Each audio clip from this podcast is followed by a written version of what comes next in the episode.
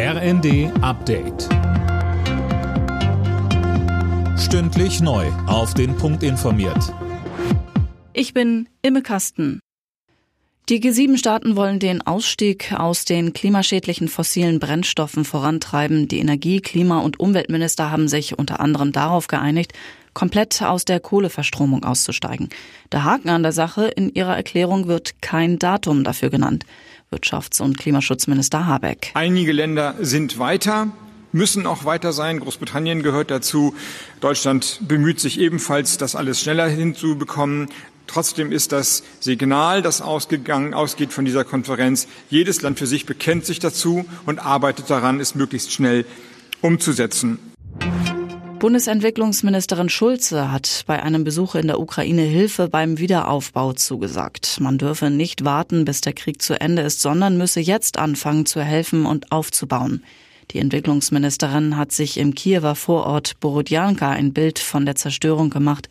Mit Blick auf die Menschen dort, sagte Schulze bei NTV. Die wollen hier zu Hause bleiben. Dafür brauchen sie aber Strom, Wasser, ein Dach über dem Kopf, eine Schule.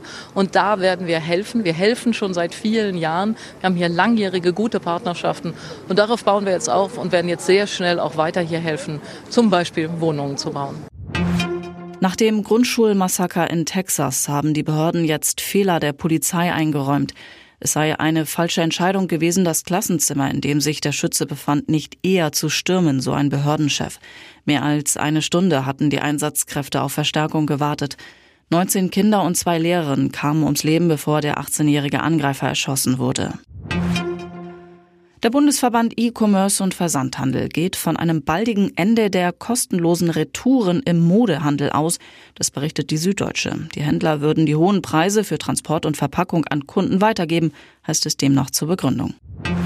Zum Tennis. Alexander Zverev hat bei den French Open das Achtelfinale erreicht. Der Hamburger setzte sich in drei Sätzen gegen den Amerikaner Brandon Nakashima durch. Angelique Kerber ist dagegen raus. Die ehemalige Tennis-Weltranglisten Erste aus Kiel verlor gegen die Belarusin Sasnovic glatt in zwei Sätzen. Alle Nachrichten auf rnd.de